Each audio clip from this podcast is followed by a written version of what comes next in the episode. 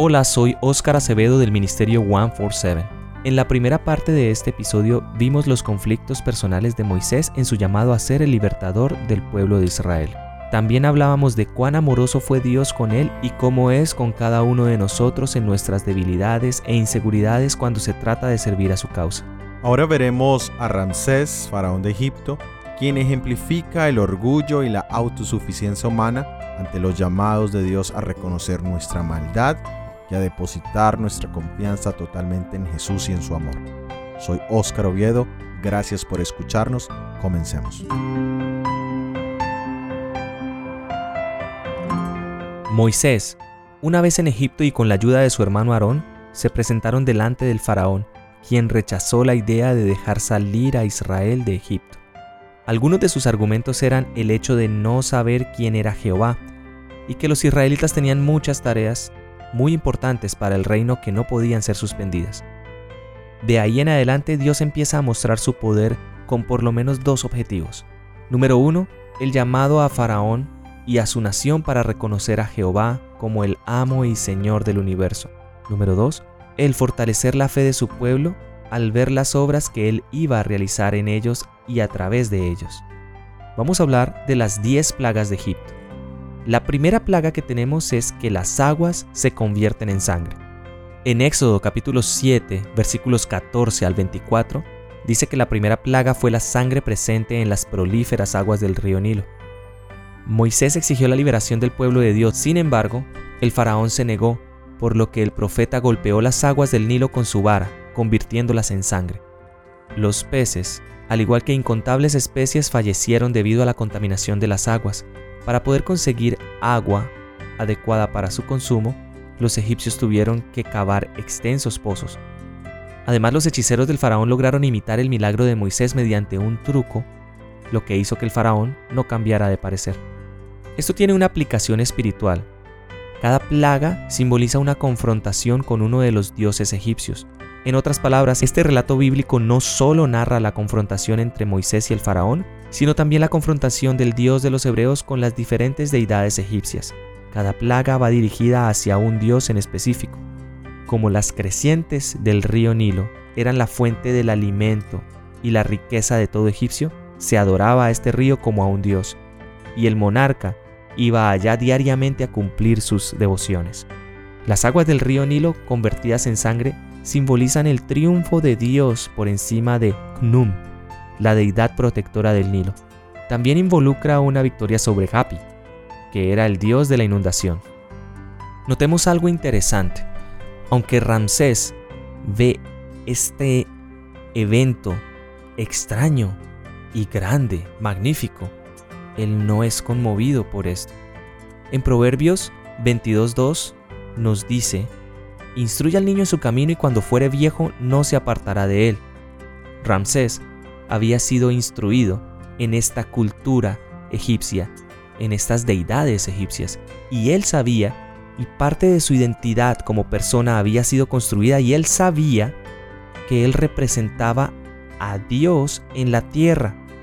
Esta idea en su cabeza, desarrollada desde su niñez, arraigada en su madurez, tenían un concepto en él grabada. Y cuando nosotros enfrentamos cualquier idea con un preconcepto, es muy difícil aceptar esa idea nueva. Y eso también lo podemos ver en nuestras vidas, reflejado. Cada vez que nosotros descartamos un llamado de Dios en nuestro corazón, nuestro corazón empieza a endurecerse, por lo que necesitamos un llamado mucho más fuerte y realmente es más difícil tratar de aceptarlo. Esto es lo que hace los preconceptos en nuestra mente. Ahora, hay una relación en la cual la Biblia nos muestra que cuando habla del corazón, también nos está hablando de la mente. Faraón tenía una idea en su mente y esta idea totalmente desarrollada de que él era un Dios en la tierra, de que él tenía la autoridad, el poder, de que él representaba a las deidades de Egipto eran ahora confrontadas con evidencias. Así que como los magos pudieron imitar la grandeza del milagro de Dios y rebajarlo al nivel de un truco, él simplemente tuvo un poco más de seguridad para decir, yo tengo el control, yo puedo hacer que esto también suceda. Vemos que es el primer paso del faraón para endurecer su corazón. Ahora veamos la segunda plaga, la plaga de las ranas. Esta la encontramos en Éxodo capítulo 8 versículos 1 hasta el 15.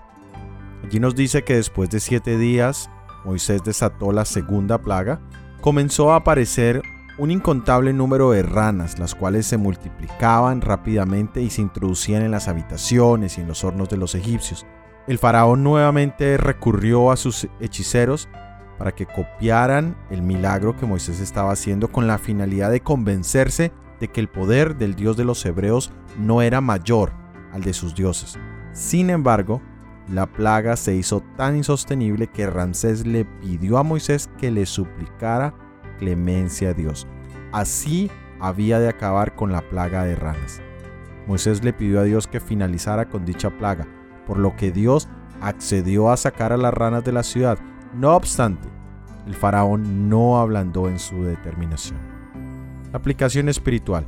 Esta segunda plaga estuvo dirigida a la diosa Heget, que era la deidad encargada de la creación y del nacimiento así como también de la germinación de los cereales. Esta diosa solía ser representada mediante una rana, por ende este animal era considerado sagrado dentro de la cultura egipcia.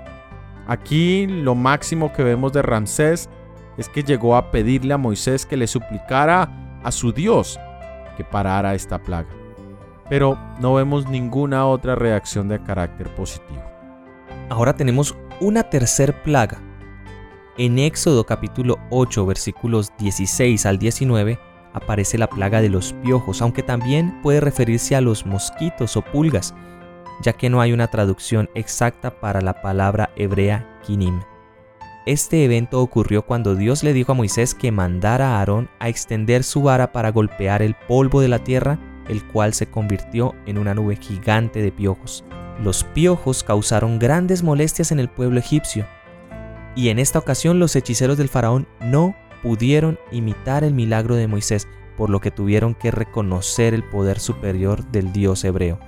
La aplicación espiritual que tenemos aquí, en este caso, se considera que el ataque de Dios fue en contra de la deidad Kep, la cual era encargada de las situaciones terrenales del pueblo egipcio, como por ejemplo el funcionamiento correcto de la fertilidad y de la vegetación Aquí el faraón no solo ve que sus deidades no son nada comparados con el poder de Jehová, sino que sus magos ya no pudieron ni siquiera imitar la plaga. Y veamos que en la primera plaga sus magos lo pueden hacer, en la segunda también, pero no presentan ninguna solución y aunque en la segunda ya se mostraba una dificultad por parte de los magos para poder tener bajo control esta plaga, y él se ve obligado a pedirle a Moisés que pare con esta plaga. Aún así, él continúa con su obstinación.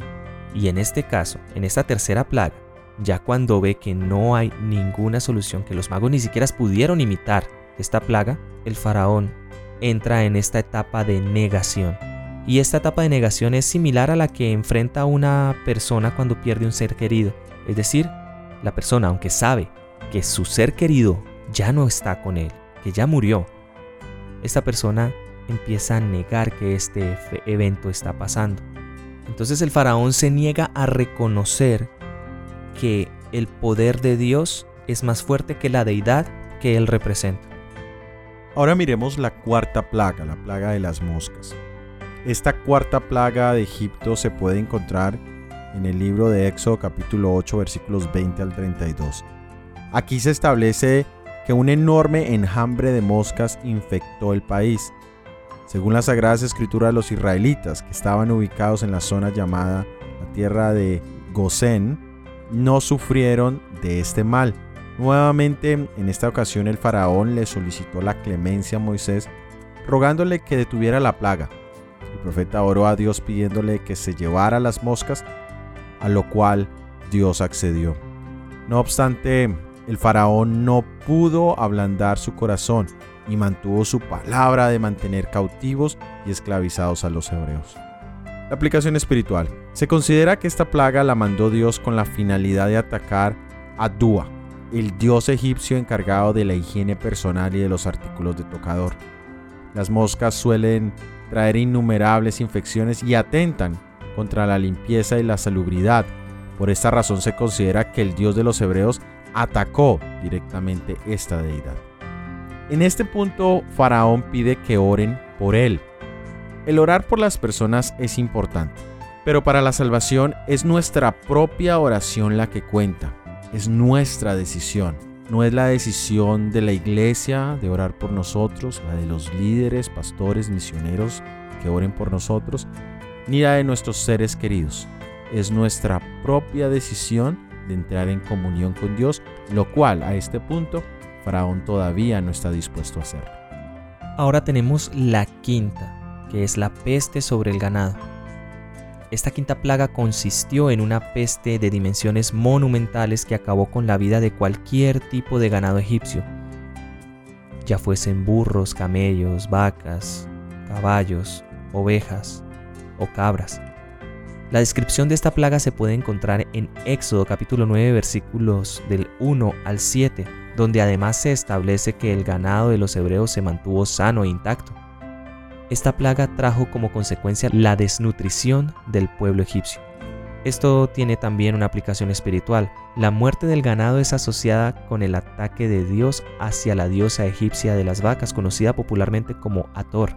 Esta deidad era encargada de criar y amamantar al rey, además de ser la diosa de la mujer, la fertilidad y del amor. Con este nuevo ataque el Dios de los israelitas volvía a demostrar su poder por encima de cualquier deidad pagana. Aquí hemos encontrado que Faraón endureció su corazón. Y tal vez como seres humanos sea difícil entender, bueno, Faraón ya vio esto, vio esto otro, ya tenemos una cuarta, una quinta plaga, y él promete y no cumple, él no decide qué es lo que pasa. ¿Por qué esta actitud? Pues nosotros como seres humanos tenemos este tipo de reacciones. Y es muy de pronto difícil de entender a la primera, pero tal vez cuando veamos el ejemplo de los racistas. Ellos tienen en la cabeza la idea de que su raza es superior y otras razas no lo son. Esta idea nubla totalmente cualquier otro concepto, así sea lógico, así hayan pruebas científicas, evidencias, esta idea simplemente permanece y el hecho de que hayan otras razas que puedan ganar Juegos Olímpicos, ser exitosos en las ciencias, en la biología, en las artes, esto no los convence, por el contrario, les genera un poco más de odio porque estas otras razas sí pueden y ellos no. Esto es lo que popularmente conocemos como cabeza dura y hay una explicación científica al respecto. Nuestra mente funciona de una forma sorprendente. Nosotros tenemos la capacidad de decisión y nuestro sistema cerebral funciona de la siguiente forma. Tenemos nuestro lóbulo frontal y la corteza prefrontal que nos ayuda a tomar elecciones racionales, que nos ayuda a decidir correctamente, que nos ayuda a decidir incluso con base en la moral, maneja todo este concepto de la moral, de la ética. Y digamos que es lo que nos mantiene en control. Y por otra parte tenemos el sistema límbico, que es el que nos ayuda a satisfacer todos estos impulsos primarios, como las necesidades fisiológicas, como el apetito en todos los aspectos, simplemente complacer nuestras necesidades. Cuando nosotros aceptamos ideas, cuando nosotros tomamos decisiones, estamos influenciando directamente nuestro sistema, es decir, nuestro cuerpo se acostumbra a que ciertas cosas son buenas así no lo sean y ciertas otras no lo son. Esto puede pasar, por ejemplo, con una persona que sea adicta a la pornografía. En un principio, esta primera imagen pudo llamar la atención, pero esta persona empieza a decidir seguir viendo y empieza a estimular esta parte irracional de satisfacer sus deseos. Y para este momento esta persona estaría quitando el poder que tiene este lóbulo frontal y esta corteza prefrontal en él, que esto es lo que Dios nos ha dejado a nosotros para tomar decisiones sabias. Y empieza a generar una adicción a la pornografía. Cualquier adicto a las drogas, cualquier adicto al alcohol puede estar enfrentando esta misma situación, bioquímicamente hablando. En este caso, Faraón tenía este síndrome de la cabeza dura, por así decirlo. Él había aceptado una idea él se había aferrado a esa idea.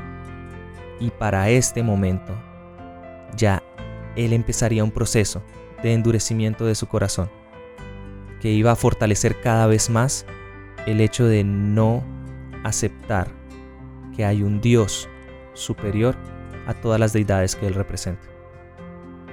Podemos preguntarnos, tal vez nosotros hemos estado o estamos en esta situación, en estas circunstancias, sabiendo en nuestro corazón que Dios tiene la razón, que nosotros estamos totalmente equivocados y sin esperanza si llegásemos a morir sin aceptar a Jesús?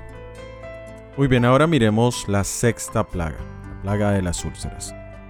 La descripción de esta plaga se puede encontrar en el libro de Éxodo capítulo 9 versículos 8 hasta el 12 y se suele describir como una enfermedad de tipo cutáneo cuya traducción más acertada sería forúnculo o úlcera, y que afectó específicamente al pueblo egipcio. En la narración se expresa que Dios dijo a Moisés y a su hermano Aarón que tomasen dos puñados de hollín extraídos del horno para luego esparcir las cenizas delante del faraón. De esta manera Dios extendió las úlceras y los forúnculos por toda la población y el ganado de Egipto. En esta ocasión la plaga incluso afectó a los hechiceros de Faraón, quienes a pesar de sus conocimientos médicos, fallecieron sin poder encontrar la cura. Sin embargo, esta plaga no tocó a ninguno de los israelitas. Es muy probable que el faraón también se contagiara de estas terribles úlceras y sin embargo se mantuvo en su posición y no quiso ceder tampoco en esta ocasión. La aplicación espiritual. Algunos consideran que esta plaga, también conocida como la plaga de los forúnculos, fue un ataque de Dios hacia Imhotep, quien era la deidad encargada de la medicina y del aprendizaje. Con este ataque el Dios de los israelitas demostraba su superioridad, incluso por encima del conocimiento y de la disciplina médica de ese momento. Y aquí también encontramos una aplicación para nosotros cuando buscamos nosotros en nuestra sabiduría, en nuestro conocimiento, la solución o la cura para problemas de carácter espiritual, que muchas veces son simplemente consecuencias o cosas que han sido causadas por el pecado. Y Dios nos dice que debemos apartarnos, que debemos regresar del camino que vamos. Pero seguimos intentando en nuestros propios esfuerzos, seguimos intentando en nuestra propia sabiduría y al final nos damos cuenta que también quedamos cortos y no podemos encontrar resultados. Igual que los hechiceros de Egipto no pudieron encontrar ninguna solución a su problema. Ahora analicemos la séptima plaga, la plaga de la lluvia de fuego y granizo. Esta séptima plaga se puede encontrar en Éxodo capítulo 9 versículos del 13 al 35 se dice que consistió en una destructiva y violenta tormenta enviada por Dios cuando Él mismo le pidió a Moisés que alzara su vara hacia el cielo. Este mal fue considerado más sobrenatural que las plagas anteriores, ya que trajo consigo una lluvia de fuego y granizo. La tormenta destruyó todos los cultivos y los huertos egipcios, además de afectar también a un considerable número de cabezas de ganado y de personas. Según las escrituras, esta lluvia azotó a todo el país egipcio menos la tierra de Gosén. Fue entonces cuando el faraón le suplicó por tercera vez a Moisés que eliminara la plaga, prometiendo que dejaría ir al pueblo hebreo. No obstante, apenas volvieron los cielos a la normalidad, el faraón se negó a cumplir su promesa manteniendo nuevamente su postura original de esclavizador. Ahora miremos la aplicación espiritual. Este desafío fue enviado por Dios para el dios Horus, también conocido como el anciano. Esta deidad representada con el halcón era el dios del cielo y una de las deidades principales del panteón egipcio. Como dato importante tenemos que el faraón dijo, he pecado, reconoció que había pecado. Esto lo tenemos en Éxodo capítulos 9, versículo 27. Faraón da un paso adelante, él reconoce, he pecado, pero no hay una solución al problema y cuando hay una enfermedad en el cuerpo, si se diagnostica, pero no se hace nada al respecto, la enfermedad alcanzará su máximo potencial destructivo, incluso la muerte. Aquí la enfermedad había comenzado en la mente, una idea, un preconcepto, y el carácter de los pensamientos deja su huella en la mente y por supuesto en el alma. Todas las malas obras arruinan a aquellos que las hacen. Dios podrá perdonar al pecador que se arrepiente, pero aunque sea perdonado, su alma está dañada Queda destruida la fuerza del pensamiento elevado de que es capaz la mente cuando no ha recibido ningún daño. Siempre lleva el alma esa cicatriz. Entonces busquemos aquella fe que obra por el amor y purifica el corazón a fin de que representemos ante el mundo el carácter de Cristo. Faraón hasta ahora ha tenido la oportunidad de creer en el verdadero Dios, pero su decisión consciente es cada vez más endurecerse, endurecer su corazón, endurecer su mente ante estos eventos. Muy bien, miremos ahora la octava plaga, la plaga de las langostas. Esta plaga la encontramos en Éxodo capítulo 10, versículos 1 hasta el 20.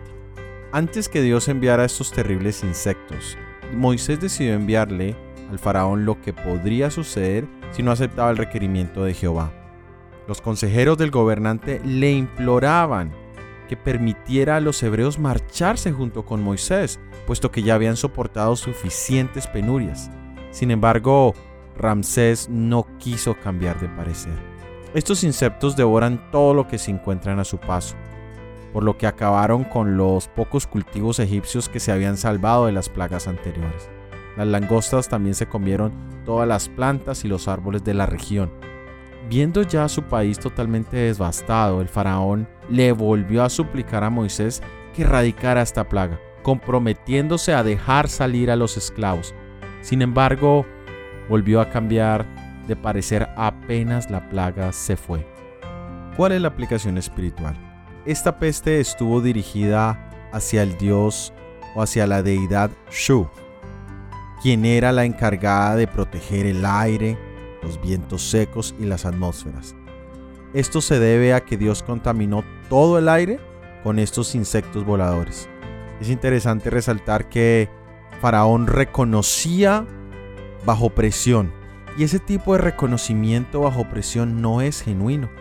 Él estaba jugando con Dios y con su propia salvación. Y por eso le parecía fácil de un momento estar totalmente empecinado a no dejarlo salir y bajo la presión rápidamente solicitar perdón para que se quitase lo que en ese momento era un síntoma de algo más profundo. Pero sin ver su propia pecaminosidad, qué triste es estar en esta condición. Si tú, mi hermano o hermano que me escuchas, estás en algún tipo de pecado o vives en pecado, hoy es el día. Si escuchas hoy su voz, no endurezcas tu corazón. El mero hecho de que estés escuchando esto es prueba de que el Espíritu de Dios aún está golpeando a la puerta de tu corazón. Y no esperes a las consecuencias, no esperes a momentos difíciles para volver a buscar de Dios. Hazlo hoy, el Señor te está llamando. Ahora tenemos la novena plaga, la plaga de las tinieblas y de la oscuridad. Esto lo podemos leer en Éxodo capítulo 10, versículos 21 al 29. Y ocurrió cuando Dios le pidió a Moisés que estirase sus manos hacia arriba. Así traería total oscuridad hacia el pueblo egipcio. Según las escrituras, esta oscuridad era muy pesada por lo que se podía percibir físicamente. Estas tinieblas se mantuvieron durante tres días, aunque las escrituras aseguran que hubo claridad en las habitaciones de los hebreos. El faraón le dijo a Moisés que dejaría ir a los israelitas si las tinieblas eran apartadas de Egipto. Sin embargo, solo dejaría ir a los hebreos si éstos le dejaban su ganado. Moisés no aceptó esta condición. La aplicación espiritual es que esta plaga es quizás la más significativa de todas, ya que se trató de un daño directo hacia el faraón, porque Ra era la deidad que representaba al sol y al gobernante egipcio se le emparentaba con este dios. Además, Ra era el padre de todos los dioses y el juez supremo. Por otra parte, podemos ver que el faraón ya sabía cómo jugar este juego. ¿A qué me refiero? Cuando venía la plaga, él veía el poder del Dios de los hebreos, pero también él le pedía a Moisés que parara esta plaga y Dios en su misericordia lo hacía. Así que como él ya tenía este preconcepto, como él ya tenía esta idea de que él era Dios, de que él tenía este poder y también era un gobernante, él quería seguir sentado en su trono de rey y tener el control. Y él ya había aprendido que con decirle a Moisés que parara, la plaga iba a cesar. Lo que él no entendía es que cada vez que una plaga cesaba, una oportunidad de acercarse a Dios se iba. Cada vez que una plaga cesaba, él estaba desperdiciando las oportunidades que Dios le estaba dando para salvarse. Y no solamente él, sino para que todo el pueblo de Egipto fuera salvo. Y aunque ya el pueblo le había pedido a Faraón que por favor dejara ir a, Israel, que ya estaban cansados, él estaba totalmente negado a esa idea. Y vemos que el hecho de simplemente no tomar en cuenta a su pueblo, de simplemente querer seguir siendo gobernante, querer seguir siendo ese representante de Dios en la tierra, lo convierte en una persona absolutamente narcisista. Muy bien, y ahora miremos la décima plaga, la plaga del ángel exterminador. Esta fue la última y se encuentra detallada en los capítulos 11 y 12 del libro de Éxodo. Esta tenía el objetivo de acabar con todos los primogénitos del país a través de un ángel, el ángel de la muerte que iba a ser enviado por Dios. Antes de soltar esta última plaga, Dios le ordenó a todos los israelitas que tiñeran los marcos o los dinteles de sus puertas con la sangre del cordero. De esa forma el ángel de la muerte no tocaría ningún primogénito hebreo. Esta entidad se extendió por todo Egipto, llevándose la vida de todos los primogénitos, cuyas viviendas no tuvieran la marca con la sangre del cordero. Por esta razón el hijo del faraón también falleció, y este fue un golpe fatal para este mandatario, ya que después de esto dejó ir libremente a los israelitas quienes embarcaron libres junto con Moisés hacia el desierto. En la aplicación espiritual vemos que esta plaga estuvo dirigida hacia tres deidades principalmente. La primera, Isis, una de las diosas más importantes de la mitología egipcia, ya que su enfoque principal es la maternidad y el velar por los enfermos. La segunda es Osiris, el dios de la muerte el protector de los fallecidos. Y por último, Horus, el primogénito de Osiris y de Isis, quien es representado como un niño. Faraón deseaba siempre justificar su terquedad que se manifestaba al resistirse en contra del mandato divino y siempre buscó algún pretexto para menospreciar los milagros de Dios que se hacían a través de Moisés. Pero la verdad es que esta era una lucha o un conflicto con su propio orgullo. Y vemos que fue un conflicto infructuoso. hermano, ¿cuál es tu lucha? ¿Qué buscas tú defender? ¿Es tu orgullo? ¿Es tu yo? ¿Es no reconocer ni bajar la cabeza delante de Dios y saber que, que te has equivocado? Que no todos tus planes han salido tal como tú los habías planeado. Y este es el conflicto que enfrentó este líder egipcio. Ahora leamos en Éxodo capítulo 12, versículos 31 al 33. E hizo llamar a Moisés y Aarón de noche y les dijo, salid de en medio de mi pueblo vosotros, los hijos de Israel, e id, servid a Jehová como habéis dicho. Tomad también vuestras ovejas y vuestras vacas como habéis dicho, e ios, y bendecidme también a mí. Y los egipcios apremiaban al pueblo dándose prisa a echarlos de la tierra, porque decían, todos somos muertos. Y aquí vemos las consecuencias del obstinado proceder del faraón.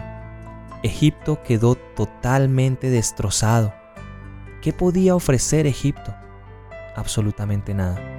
Egipto es una figura del mundo, pero un mundo sin Dios. ¿Qué nos ata a este mundo? ¿Qué nos está haciendo apegar a todas las cosas que este mundo nos ofrece. Tal vez podamos ver que Faraón tiene como dos personas dentro de sí. Por una parte está esta persona que ve y reconoce que hay un Dios que puede hacerlo todo y que es mucho más poderoso. Por otra parte está su orgullo, que dice, no, yo tengo el control. Yo puedo decirle a Moisés que pare yo puedo controlar la situación. Miremos también que Faraón decide llamar de noche a Aarón para salir del pueblo. Es decir, antes de que ese yo obstinado no quiera dejar otra vez salir al pueblo, mejor aprovecho el impulso y el dolor que me da ver a mi hijo muerto para decirles salgan y por favor bendíganme y por favor tenga misericordia y váyanse. Porque en el fondo, Faraón sabía qué frágil se había vuelto. Y podemos tratar de ver un trastorno de la personalidad múltiple que consiste en albergar múltiples personalidades dentro de sí. Pero en definitiva él se había encargado de formar esta inestabilidad, de cerrar su corazón a Dios y de impedir que Dios actuara. Nosotros, como seres humanos, frágiles e indecisos a veces, podemos caer en esto, podemos ser obstinados, podemos ir en contra de Dios, pero al final, este mundo como lo conocemos, también quedará destruido después de siete plagas. Como pasó en Egipto, también volverá a ocurrir en todo el mundo, un mundo sin Dios. ¿Qué nos apega a este mundo? ¿Qué nos impide acercarnos a Dios? ¿Qué nos hace escoger más al mundo y sus riquezas y sus placeres que al Dios que nos está ofreciendo la salvación? Mi querido hermano y hermana, de pronto este es el momento que Dios ha preparado para que aceptes a Jesús en tu corazón puedas tomar el camino correcto y no hagas lo que Faraón hizo cerrar toda posibilidad de salvación. Acepta este llamado de Jesús y empieza a caminar en sus caminos. Gracias por haber escuchado nuestro episodio del análisis bíblico para esta semana. La próxima semana veremos la vida de Gedeón, a quien el Señor llamó también para libertar a su pueblo. Todo ha sido producido por el Ministerio 147. Que Dios te bendiga. Amén.